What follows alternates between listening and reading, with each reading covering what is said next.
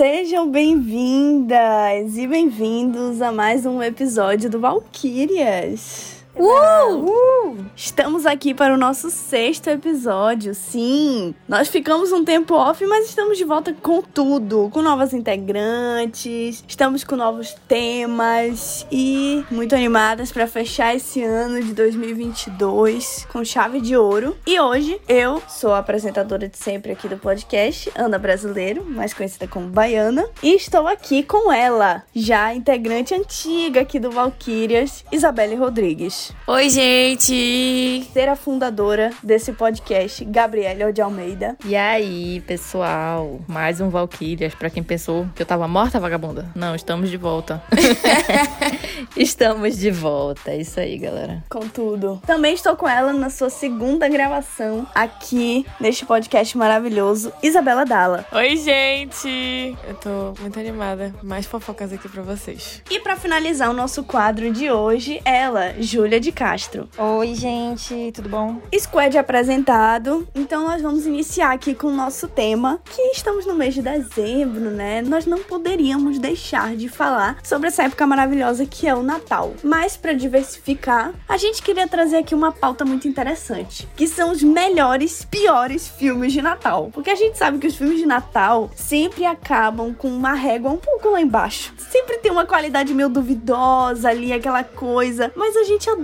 A gente volta, a gente assiste aqueles 500 filmes de Natal. Sério, gente, a Netflix, tipo assim, chega dezembro. Não, ela passou o ano inteiro produzindo um bando de coisa com diferentes orçamentos e diferentes roteiros. E a gente assiste tudo, porque vale a pena. É, e aí os piores orçamentos eles deixam pros filmes de Natal do casalzinho. E a gente vai lá e assiste, basicamente, né? Então é isso aí. Eu acho que o Netflix deixa, tipo assim, os filmes de Natal são para fazer o casting de quem vai passar para fazer o resto que vai ter um orçamento ok. Filmes valendo mesmo. É um teste, né?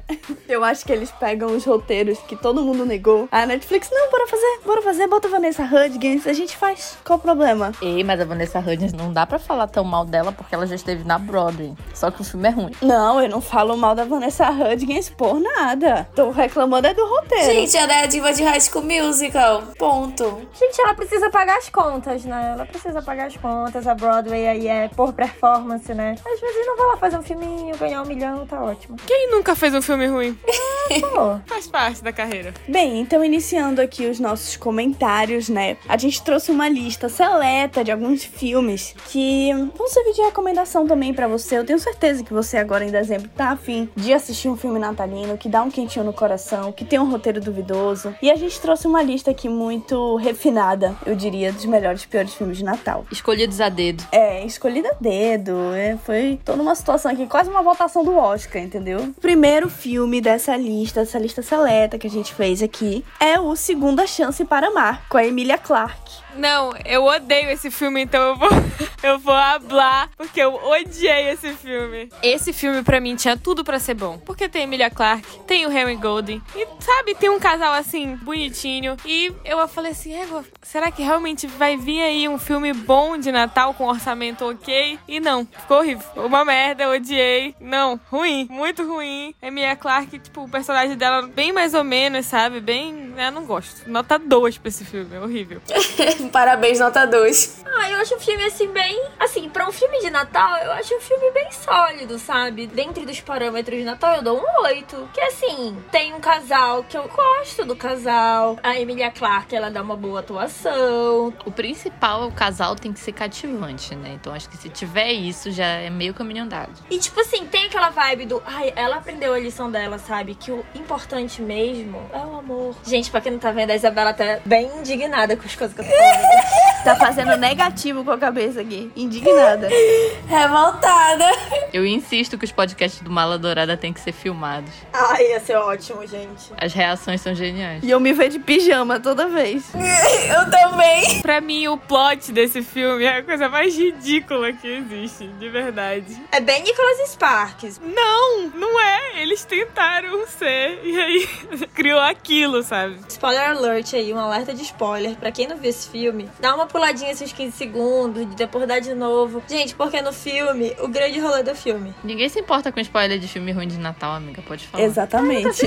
Mas esse filme, sem o spoiler, não é nada. A menina, ela tem um problema no coração, né? E aí ela fica puta com a vida, puta com a mãe, e ela odeia ser da nacionalidade que ela é, e vai viver a vida dela. Só que aí, tipo assim, ela é uma pessoa bem imatura, porque o filme dá a entender isso, né? Que ela é imatura porque ela teve um transplante no coração, e aí a vida dela, todo rolê é assim. E aí acaba que ela conhece um cara, e aí ele é, tipo, super filosófico, não sei explicar como ele é, mas eles têm uma puta química, eles são muito bons juntos. E aí, o grande plot é que, na realidade, esse cara já tá morto. E aí, ela recebeu no transplante do coração, sim. O coração que ela recebeu do transplante era dele. Não, não, não, ah, não, não, eu vou não ter que assistir esse filme. Mas como assim a história de amor Ah, com não, fantasma? gente. Então é isso? É, tipo assim, ela ia no mesmo parque. E ela sempre encontrava ele lá. E aí, de lá, ele saiu pros lugares, né? E aí, lá era onde ele ficava. Tipo assim, tem uma plaquinha pra ele lá nesse parque e tudo. Eu não sei te explicar. Ela via ele. Eu acho que eles chegaram até transar, né? Transaram, Isabela? Não, se eles transaram é o novo ghost do Eu outro lembro, lado da vida.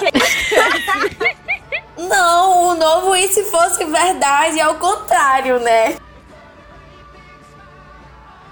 Gente, pelo amor de Deus. Parâmetro Natal tem um cast bom, tem um elenco bom, sabe? Tem um plot duvidoso, claro. Né? Te faz querer Não, com assistir. certeza ficou intrigante pra gente. E ele tá disponível no Prime Video. Não, eu acho que eu quero assistir agora. Natal em Londres. É, sim, eu gostei. Eu já ia falar que eu acho que a Prime Video devia excluir ele do catálogo. O ódio da Isabela, muito bom. Tem uma mulher que o nome da mulher no filme é Natal. E aí toda vez estão falando assim, ai, porque a Natal é muito fofo, gente. Sabe, se passa em Londres, tem neve. A Emilia Clarke passa 70% do filme vestida de duende. Eu acho super válido. Ai, gente, outro filme também que não dá pra deixar de falar dele é A Princesa e a Plebeia. Que, nossa, gente, eu particularmente, eu acho assim um filme bem clichêzinho, assim, bem ruinzinho, mas que é ruim, mas é bom, entendeu? Aquece o coração ali no, no nosso Natal. E que é aquele filme que tem até uma continuidade, né? Princesa e a Plebeia 2, achei meio louco isso da Netflix. Mas é um filme com a Vanessa Hudgens. Esclarecendo que não é o de Natal, né? É, não é o da Barbie. Então, tipo, uma semana antes do Natal, a Stacy é uma padeira e ela vai pra Belgrávia. Tipo, a Genóvia, assim, é um país inventado. Ela vai pra uma competição e ela vai conhecer a Margaret, que é uma duquesa finíssima. E elas são idênticas. E aí elas são idênticas. Gente, é genial, assim. Tipo, genial não, né? Assim, aquele plot super novela mexicana, de gêmeas que trocam de lugar e tal. E aí, é maravilhoso. Eu particularmente adoro. É bem usurpadora. Eu adoro, eu adoro esse filme porque ele tem comida, homens bonitos e realeza. Acabou. Só isso que eu preciso mesmo. Tem neve e ele tem um espírito natalino. É bom, mas é ruim. É ruim, mas é bom. Eu acho que se um filme bota neve no Natal, ele automaticamente já ganha dois pontos. Porque, assim, é um, é um must. É o sonho de todo paraense, né? Uma nevezinha no Natal. Aí, Ai, gente, eu nunca vi a neve, tenho curiosidade. Exatamente. Eu ia falar, e o brasileiro que não tem neve? Ah, eu também. Sou doida pra viver essa experiência. Ai, gente, imagina ver neve no Natal e tá tipo assim, ai, que eu volto a chorar. Imagina ver a neve no Natal e tá lá com um chocolatinho quente, assim, assistindo um filminho de Natal. Esse filme tem aquela coisa da infância, assim, sabe? De, ai, quero ser uma princesa. E aí, de repente, pode ter uma pessoa igual a mim em um país aleatório. Eu posso conhecer um príncipe, virar uma princesa. Eu sou assim como você. E todo mundo Pode pode, ver. ver. Então, gente, claramente inspirado nesse clássico da Barbie, né? Ele não podia estar de fora desse podcast. Maravilhoso, gente. Princesa Plebeia, se você ainda não assistiu, o que eu acho difícil, assista. Assistam, por favor. Ele não é uma adaptação do Príncipe e o Mendigo do Mark Twain, tá ligado? Ele é uma adaptação da Barbie, a Princesa e a Plebeia, obviamente. Manejem suas expectativas, tá bom? É só é o subtítulo desse episódio. Os melhores piores. Manejem suas expectativas, tá? E não assistam o segundo, só assistam o primeiro. Não assistam a continuação, verdade, muito importante, que a continuação é muito ruim, Vocês já viram o terceiro filme? intragável. É a típica coisa que dá certo e aí eles querem ganhar mais dinheiro e não conseguiram, né? Tipo, foram ali na ganância e não deu certo. E eu assisti o segundo, entendeu? Eu fui lá e vi o segundo. E mesmo sabendo disso que a Gabriele falou. Tu viste o terceiro? Eles enfiam uma terceira gêmea Hudgens no filme. Sim! Tem três. No terceiro filme eles enfiam uma terceira, só que agora é a Hudgens loira e malvada. Tem três? Ai, eu acho que eu comecei a assistir, me estressei e parei. Mas eu ia falar que é um ponto também do filme, né? É a Vanessa Hudgens, gente. Quem não ama a Vanessa Hudgens? É verdade. Baby V, Baby Come Back. Nossa rainha do Coachella, nossa Gabriela Montes, pelo amor de Deus. Nossa eterna Gabriela Montes, olha. Mas olha, eu sei que tem uma outra bomba aqui na lista, aproveitando o gancho que colocaram aqui, que é o Natal da Cinderela. Só pra deixar claro, tá? A gente deu nossas sugestões, fez uma, né, assim, uma curadoria aqui pra fechar essa lista. E quando eu vi esse nome, o Natal da Cinderela, eu pensei, quem para o seu tempo pra dar play num filme desse? Sinceramente, eu não consigo entender. Claramente Júlia Castro. Parou a manhã dela pra. Eu tô prestando atenção, gente, que só eu assisti todos os filmes de Natal aqui, mas tudo bem, faz parte, assim. São gostos peculiares. Eu começo a assistir filme de Natal em setembro. Eu não consigo. Ai, a minha vida. Eu assisti esse Natal da Cinderela passando o dedo assim, sabe? No negócio do Netflix, só vendo as, os frames. E só assim eu sei que é ruim. Tipo aquela figurinha que tem o filme B-Movie completo em velocidade 10.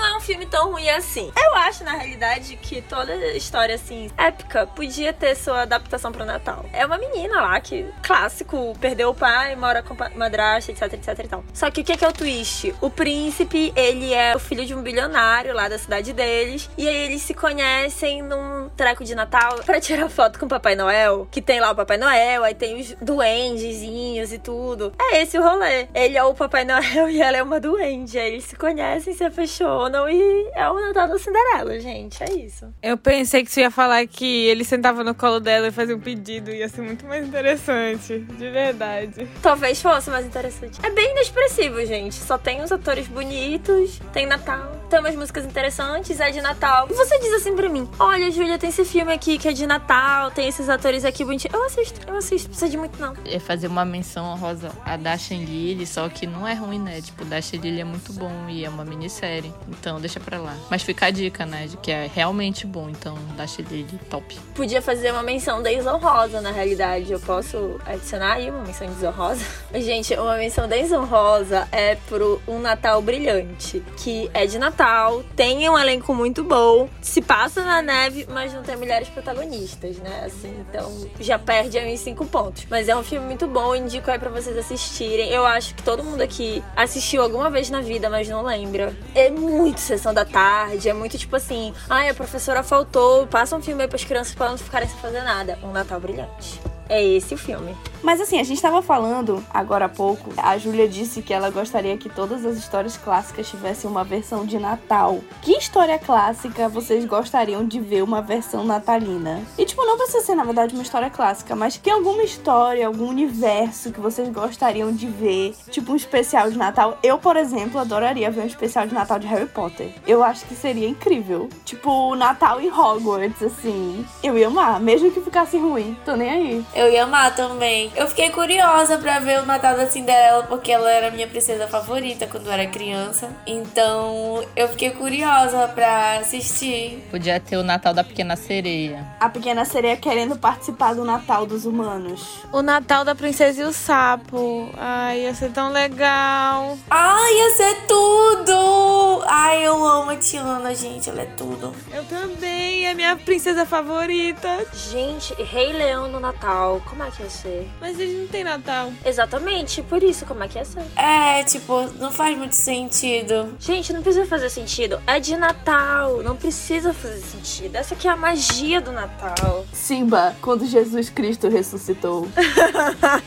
Olha, tem um filme da lista que é adaptação de clássico, né? Minhas Adoráveis As Namoradas. Ele é uma adaptação de um livro super clássico de Natal. aqui, é, acho que é Cantos Natalinos. Que tem aquela história do fantasma do passado, presente e do futuro, né? Ai, gente, eu adoro esse filme. Eu acho muito bom assistir todas as vezes que passou no SBT aí, tarde da noite. E tem uma reflexão legal, vai. Tipo, é engraçado, tem aquele humor ali. Ai, gente, eu adoro adoro esse filme. Eu sei que é ruim, é tipo, é ruim, mas é bom. Como todos dessa lista, eu acho. Assim, adoro. Gosto muito. E tem um elenco bom. O elenco acho que já dá uma validada, assim, no filme. Ai, é super legal. Tipo, que ele é um amargo, né? Ele é tipo um fotógrafo de celebridades e tal, mas ele é um amargo, ele é sozinho. Aí ele vai pra casa do irmão dele, chega lá, tipo, ninguém gosta dele, todo mundo acha a presença dele irritante e tal. E aí depois vai explicando a história dele de vida e tal. E aí chega a história dos fantasmas que aparecem para mostrar o passado, né? O presente e o futuro. Então fica aí aquela reflexão natalina. Eu acho que é um filme bem natal, assim. Que é aquele momento do ano, dezembro. Não sei pra vocês, mas para mim, dezembro é muito essa coisa do final do ano que a gente começa a refletir sobre o nosso ano, sobre as coisas que a gente quer pro próximo ano e tudo mais. Acho que é um filme que ajuda aí nessa reflexão, mas ele é ruim, gente. É ruim, mas é bom. Ele é bem melhor do que muito filme dessa lista, inclusive. Eu concordo, concordo.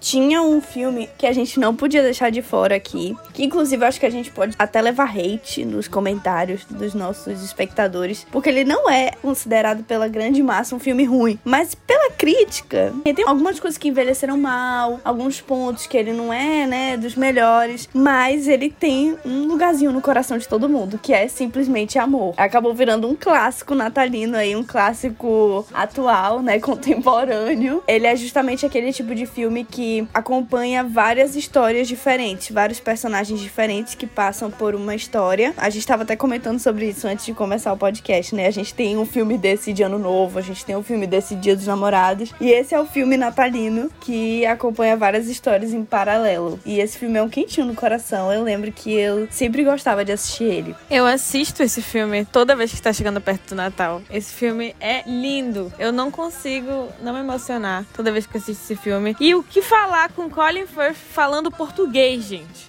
Esse filme é um acontecimento. Não é qualquer um que faz isso. Tem o Rodrigo Santoro nesse filme, cara. Muitos esquecem, mas ele está lá. E é verdade, né? Tem a Keira Knightley, tem a Emma Thompson. Rodrigo Santoro é um grande astro de Hollywood, galera. Só por ele já vale. É, eu tenho o Alan Rickman, gente, que já foi embora já e ele tá aí em outro plano. Não sei como vocês acreditam, mas. E aí tem um grande elenco e o filme é muito legal. Mas assim, são histórias clichês ali. Ah, e tem o Hugh Grant também, que nossa, pra mim ele é o ponto alto. Gente, aquela dancinha dele. Ai, eu amo aquela dancinha. São aqueles filmes que convencem simplesmente, né, pelo elenco. Então, tipo, alguma coisa tem que super prestar. E no caso desse filme é o elenco. Não, e a proposta são tipo filmes de romance no Natal. E aí sempre tem aquela mensagem de que o amor une as pessoas, né, no Natal e tudo mais. Tem aquela magia ali do Natal. Olha, e se vocês pararem pra pensar, ele meio que imita a realidade, né? Com a história do Liam Neeson. Relembra aí a história do Liam Neeson? Vocês não sabem o que aconteceu com ele? Gente, ele era casado com aquela menina que faz Operação Cupido. É alguma coisa Richard. Mas é a- a mãe do Operação Cupido com a Lindsay Lohan. No filme, a esposa dele morre e ele fica cuidando do enteado, né? Tipo, o enteado fica com ele. E aí, na vida real, a mãe de Operação Cupido morre, ela morreu. E aí, os filhos dela ficaram com ele. E isso. Mas olha, ela morreu depois do filme estrear, tá? Simplesmente Amor de 2003 e ela morreu em 2009. Então a vida imitou a arte. Baixei o clima aqui um pouquinho, né? Tinha que ter. Não, então aí a gente sobe o clima agora, né? Vamos subir com esse próximo. É verdade, o próximo filme da lista é um Crush para o Natal aí, que é uma comédia romântica LGBT animado. e é a coisa mais linda do mundo, gente, esse filme. E assim, é um clichêzão de Natal, Ai, assim, aquela filme. pessoa ali que vai pra casa dos pais no Natal e conhece uma pessoa especial e tudo mais. Clássico Aquele clichê de. Natal que todo mundo ama, né? Vamos ser sincero. Aquela pessoa que vai, é, é bem sucedido, aí vai ali pra casa dos pais e aí acaba conhecendo uma outra pessoa e eles se apaixonam e aí fica aquela coisa linda e maravilhosa enquanto a neve cai. Não, e no caso, a família do Pete fica lá, né, tentando empurrar ele pra todos os bons gatos da cidade. Só que não dá certo, né? E enfim, né, no final é o melhor amigo que leva, né? Porque porque, enfim, fica claro desde o começo que eles têm tudo a ver. E tu fica assim, meu Deus, por que vocês não estão juntos? Não, e eles vão juntos pra casa da família e todo mundo ama o amigo dele, né? Todo mundo adora ele. Eu acho um clássico de Natal. Aquele clichêzinho que a gente adora. Gente, eu com certeza vou assistir esse filme. Eu não sabia da existência dele, tá? Ele tá disponível na Netflix. Ele é original Netflix, eu acho até. Não, e é muito legal, assim, eu gosto desse filme porque ele traz um clichê que normalmente se atribui às mulheres, né? Geralmente a mulher bem-sucedida solteirona e ela precisa ali, né, como a gente vai ver lá em outro filme que a gente colocou mais lá para baixo dessa lista, que ela precisa ali, né, ficar dando uma satisfação para a família. Então, normalmente isso é atribuído à mulher. E esse filme não, esse filme traz assim, essa perspectiva, né? São dois rapazes e tal, acaba sendo ali um protagonismo LGBT. E a família, tu percebe que a família toda apoia. Então, dá um quentinho no coração, sabe? Tipo, a família fica ali e arranja boyzinho para ele, ou então fica incentivando o melhor amigo a seu namorado e tal. Então, tipo, acaba sendo um clichê, mas que é muito legal a gente olhar por essa ótica, sabe? Da inclusão. E, enfim, eu adoro. E aí depois, né, o próximo filme dessa lista, ele já tá dentro do clichê que eu acabei de falar, que é uma quedinha de Natal, que acabou de lançar aí, né, da Netflix, o grande comeback da Lindsay Lohan, que faz ali, né, a clássica herdeira mimada que perde a memória no acidente de esqui e tal, e acaba sob os cuidados do desafortunado gatíssimo viúvo, né? Durante as festas de fim de ano. Eu, particularmente, não consegui nem terminar esse filme porque eu achei ele muito chato. Gente, eu amei esse filme, eu achei uma fofura. Eu assisti com a minha avó, porque, assim, um beijo, vó, inclusive. É assim, às vezes eu vou dormir com ela. Um beijo, vó, se você estiver escutando isso. E ela gosta muito de, de filme de romance, assim, sabe? Desses bem fofinhos. Aí eu sempre vou pra lá e eu assisto com ela, né? Que ela gosta. E aí a gente foi assistir esse filme e foi tudo, gente. A gente ficou assim, ai, toda derretida. Eu espero que a tua avó esteja escutando o nosso podcast pra ouvir o beijo que tu mandaste pra ela. Ai, é verdade, né? E eu tava falando antes da gente começar pras meninas que eu fiquei me sentindo super velha assistindo esse filme. Tanto por causa da Lindsay Lohan, né? Quanto por conta do personagem que faz o Jake, né? Que é o, o par romântico, o cara que é, digamos assim, pobre, né? Ele fazia o Sam de Glee. Quem aí lembra que ele fazia o Sam de Glee, aquele loiro que tinha franjinha ali? Gente, eu era apaixonada por ele na minha adolescência. Tá fazendo já um viúvo, assim, meia idade. Eu fiquei me sentindo ali um pouquinho velha. O viúvo com uma filha enorme, inclusive. Uma filha enorme, sim. Aí eu fiquei assim, meu Deus, o que estou fazendo na minha vida? Mas enfim, o filme é ótimo, assim, não, não é aquela coisa assim, nossa, né? Clichê de Natal, mas que valeu super a pena. Eu acho também pela experiência que eu tava ali, né? A experiência que ajudou muito. É, aquela coisinha da Lindsay. Ai, gente, assistir filme com vô e vó sempre é uma delícia. Eu lembro até hoje que eu assisti Um Amor para Recordar com a minha avó. Meu Deus, eu não consigo assistir esse filme sem chorar, porque eu lembro da minha avó. Ah, eu amo assistir filme com ela. Tô tentando chegar nos doramas, mas ainda não aconteceu. eu tô vendo que vocês gostam muito de filme, de romance, de coisas fofinhas do Natal. Eu sou do estilo que gosta do quê? Natal a gente pensa no quê? Em confra. Em confra e festa. Tu já gosta da bagaceira do Natal. Tu gosta do outro rolê do Natal. Eu gosto da bagaceira do Natal. É a última festa do ano, é isso que eu gosto. E assim eu já vou citar esse filme que eu amo. Eu amo muito, que é a última ressaca do ano, gente. É com a Jennifer Aniston. Eu não sei se vocês já viram esse filme, mas é muito bom. Já tem um elenco muito bom. Tem um elenco muito bom e tem algumas cenas que são muito, muito engraçadas mesmo. E que eu acho que é um, um bom filme trash, assim, de Natal. É feito pra ser trash, mas é um filme incrível. Adoro esse filme. Tem muitos comediantes bons ali. Os personagens entre si têm uma química bem bacana. É um filme bom. Tipo assim, como tu falaste, não é a minha vibe natalina. Minha vibe natalina é assim, ai, são as irmãs que não se veem há 10 anos e aí se encontram e, meu Deus, elas estão casadas com a mesma pessoa. Eu gosto dessa vibe bem mexicana mesmo, novela mexicana, o mais previsível possível. Mas para quem curte essa vibe trash, com certeza esse filme é bem bom. O drama, o drama. Under the Mistletoe. Tem até uma cena que a Jennifer Aniston, que ela fala com o Papai Noel, que a menininha comeu o rolinho de canela dela. E eu acho essa cena icônica. Todo mundo já viu essa cena, eu acho. Nem que seja no Kuai, nem que seja no TikTok, no Rios do Instagram, todo mundo já viu essa cena. Pô, eu gostei dessa indicação. Eu fiquei interessada de ver esse filme. Realmente o elenco dele é muito bom. Tem o Jason Bateman, tem o TJ Miller, um bando de comediante, a Kate McKinnon, enfim, vários comediantes foda. Ele tá disponível no Prime Video pra alugar. Fica a dica aí também pros nossos espectadores. E é, é assim, né? Voltando pro clichê que a gente gosta, tem aqui na nossa lista um Mad Surpresa, que é um filme com a nossa queridíssima Nina Dobrev e que, assim, o que me atraiu a assistir esse filme e que eu acho que foi essa a intenção da Netflix quando criou esse filme foi justamente ter a nossa belíssima, né, Helena de The Vampire Diaries. E assim, fazia muito tempo que eu não via nada dela, assim, né? Eu soube que depois de Vampire Diaries ela fez algumas produções ali mais voltadas para o público dos Estados Unidos, então talvez não tenha sido assim tão propagado como o Match Surpresa foi, né? Na Netflix a gente sabe que se torna mundial. E assim, eu adoro esse filme porque é muito louco, sabe? Tipo, simplesmente ela encontra o match perfeito, maravilhoso, né? Como diz o nome do filme. Não, do nada, não. Vou atravessar o país ali para fazer uma surpresa e conhecer o cara. E aí ela descobre que nada do que ela tá pensando, sabe? E aí o resto é história. Que isso, catfish?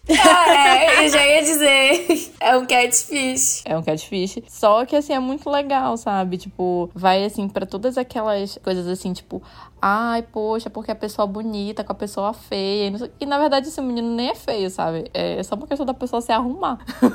mas, não, mas é o choque, enfim. né? De tu esperar uma coisa e encontrar outra, na verdade. Mas assim, tipo, ele cria um perfil totalmente oposto do que ele é. E na verdade, eu acho que esse filme. Lá vai eu, tal qual Isabelle Rodrigues, vou refletir sobre um filme ruim, né? Mas assim, tipo, ele tem muito essa mensagem da gente achar que o outro é sempre perfeito, que tá muito distante da gente. Na verdade, todo mundo tem suas qualidades, né? Enfim, todo mundo tem seus defeitos também. Mas todo mundo tem, né, seus pontos positivos ali que podem acabar sendo atrativos. Porque tu menos imagina. E esse filme é muito legal porque, tipo, tem cantores de Natal e eles estão cantando na neve e tal, serenatas. Então, tipo, ai, gente, eu adoro. Queria uma serenata de Natal. Se tu me falasse só a sinopse desse filme, eu ia falar que é um filme do Noah Centineo. Fácil. podia ter Noah Centineo, podia. Podia. Não, e é um filme bem atual, porque assim, Os Estranhos estão em alta, né? Diogo Tefante tá aí para provar. Os Estranhos estão em alta, é o momento deles. Então eu achei um filme representativo também. E podia até se realmente ser o filme do Noah Centinelo. Tô esperando ele fazer ainda a seleção de filmes de Natal dele. A Vanessa Hudgens já tem, né? Gente, eu vou assistir todos. Vou assistir todos. Todos os filmes de Natal. Noah Centinelo, faça filmes de Natal, por favor. Conto com você, com a sua beleza. Seu charme e seu carisma carisma. A Netflix, ela tá realmente reinando nessa lista, né? Eles acabaram se tornando profissionais em fazer filme ruim de Natal. eu trouxe aqui um pra lista que eu não sei se vocês consideram ruim. Ele divide opiniões, mas foi a adaptação da Netflix para Deixar a Neve Cair, aquele livro do John Green. Vocês assistiram? Eu assisti. Eu li o livro, né? E aí eu fui assistir o filme anos depois. E eu gostei muito. O livro ele tem uma pegada de serem três contos natalinos que no final se encontram, né? E no filme acontece a mesma coisa, né? Ele também é dividido. E nossa, ele tem um elenco super bacana, bem jovial, assim, deram uma atualizada na história. Eu lembro que eu assisti com minha mãe até, foi uma ótima experiência. Eu acho um filme muito bem feito. Só fiquei um pouco decepcionada porque eles mudaram as histórias, assim, sabe? Eu gosto muito do livro. Eles atualizaram, mas acabou perdendo, eu acho. Tirando também que eu achei que a química entre os casais não foi tanta. Faltou ali química que até no livro dava pra sentir mais do que no filme. Menos quatro pontos. Isso conta muito filme de Natal. Pô, eu real não lembrava muito. Fica difícil ali de acompanhar. Às vezes o casal tem tudo para dar certo, até o roteiro é bacaninha, mas se o casal não tem química, acaba com tudo. Concordo. Realmente o John Green, ele não tem muita sorte com as adaptações dele, porque é uma pior que a outra. Mas eu gosto desse filme. Eu não lembrava muito do livro também, então eu levei ele mais sozinho, assim, sabe? E eu curti. Acho que a única adaptação do John Green que deu muito certo foi a de A Culpa das Estrelas, né? Que ficou, assim, praticamente igual ao livro, salvo alguns momentos, né? Claro. Foi a que disparou o menino lá, o Ansel, Ansel Grace. Eu não sei falar o nome dele, gente. Ansel Elgort. Elgort. E isso foi o que disparou ele, assim, pra celebridade que ele é hoje. Eu tenho uma prima que ficou super fã dele depois que ela viu A Culpa é das Estrelas. Tem um filme também que tem um elenco, que eu acho que é o elenco mais aleatório possível, mas de alguma maneira ele dá certo, que é aquele O Amor Não Tira Férias. Sim, clássico. Ai, eu odeio esse filme. Por quê? Quem foi que falou isso? Porque é muito sem graça. Isabelle, Isabelle? eu tô indo aí na tua graça.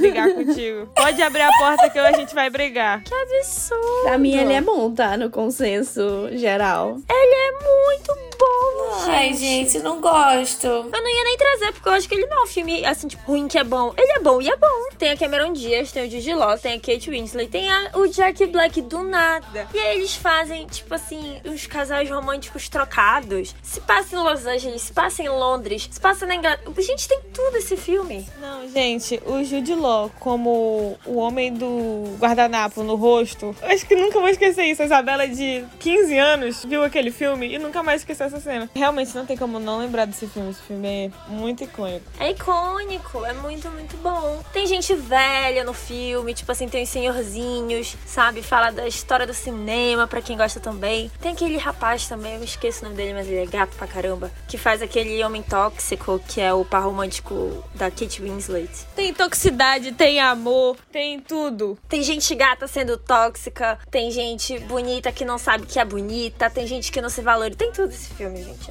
É, tem tudo. Fica a menção honrosa, então. Essa foi honrosa. Pra O Amor Não Tira Férias. E pra finalizar nossa lista, a gente trouxe aqui um filme que talvez quando vocês escutaram o nome do podcast, vocês pensaram nele. Porque esse filme, quando ele lançou, ele foi um estouro. Todo mundo assistiu. Tipo, todo mundo assistiu. Eu lembro que no Twitter era um comentário.